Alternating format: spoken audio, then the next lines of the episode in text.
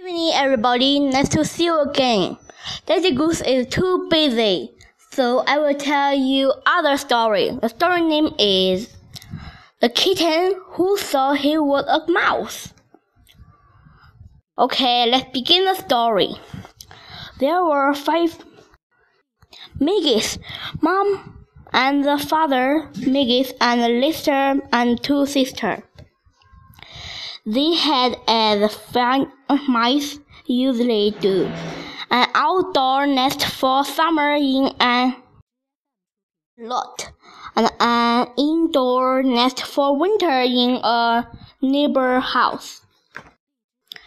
They were very surprised one summer day to find a strange bundle in their nest, a small gray and black bundle of fur and ear and leg.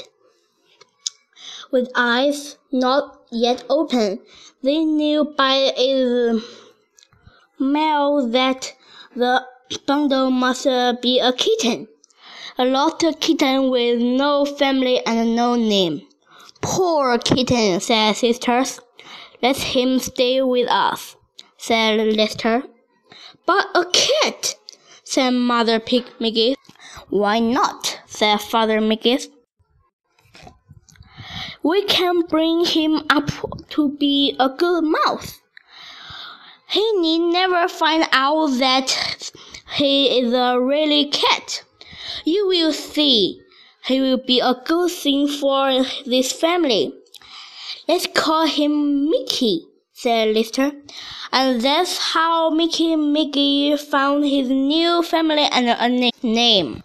After his eyes opened, Mickey began to grow just up as mice too, eating all kinds of seeds and bugs, drinking from puddle and uh, sleeping in a cruel pile of brother and sister mice.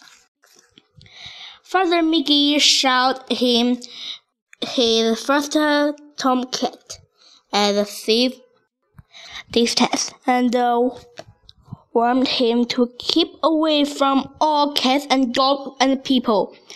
Mickey saw his first mouse trap, the most dangerous thing of all, said Mother Mickey.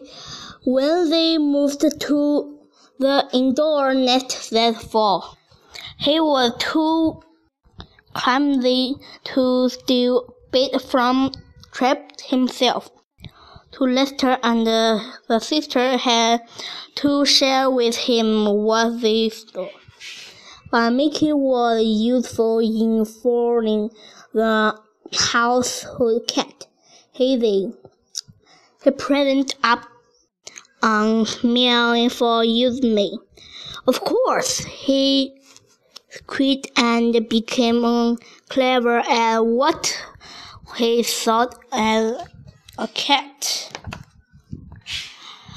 He would hide in a dark corner and the meow meow he cried would put around leaving the party while she looked for the other cat.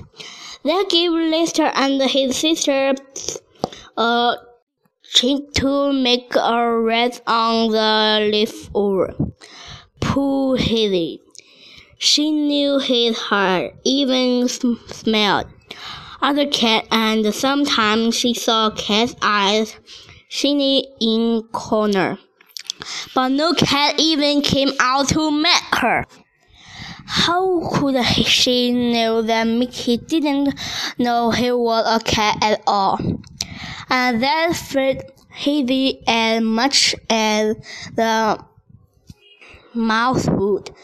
And so Mickey Mickey should becoming better mouse at all the time and enjoy himself. He loved cheese, bacon, and cake cream. He got good at smelling out people's things and let his sister and Lister string to them every time. A wholesome and food, said Mother Mickey to Father Mickey. Said, Mickey is doing well. And Father Mickey said to Mother Mickey, I too do so. Then one day, coming from a nap, the whispered breakfast, Mickey met the child of the house, Piggy and Mitty. Eek! Mickey screamed in the terror. He dashed along with the wall of the room, looking for his master.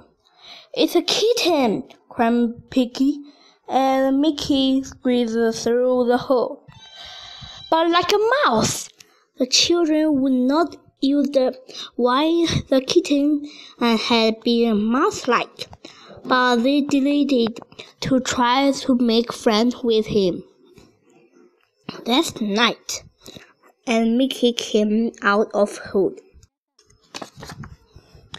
What is this? asked Mickey. Listen did know, but Tommy tired a little. No good, he said, shaking his mystery. The end. Do you want to know what happened later? Next story, we we continued. Goodbye. See you next time. Thank you for the listening.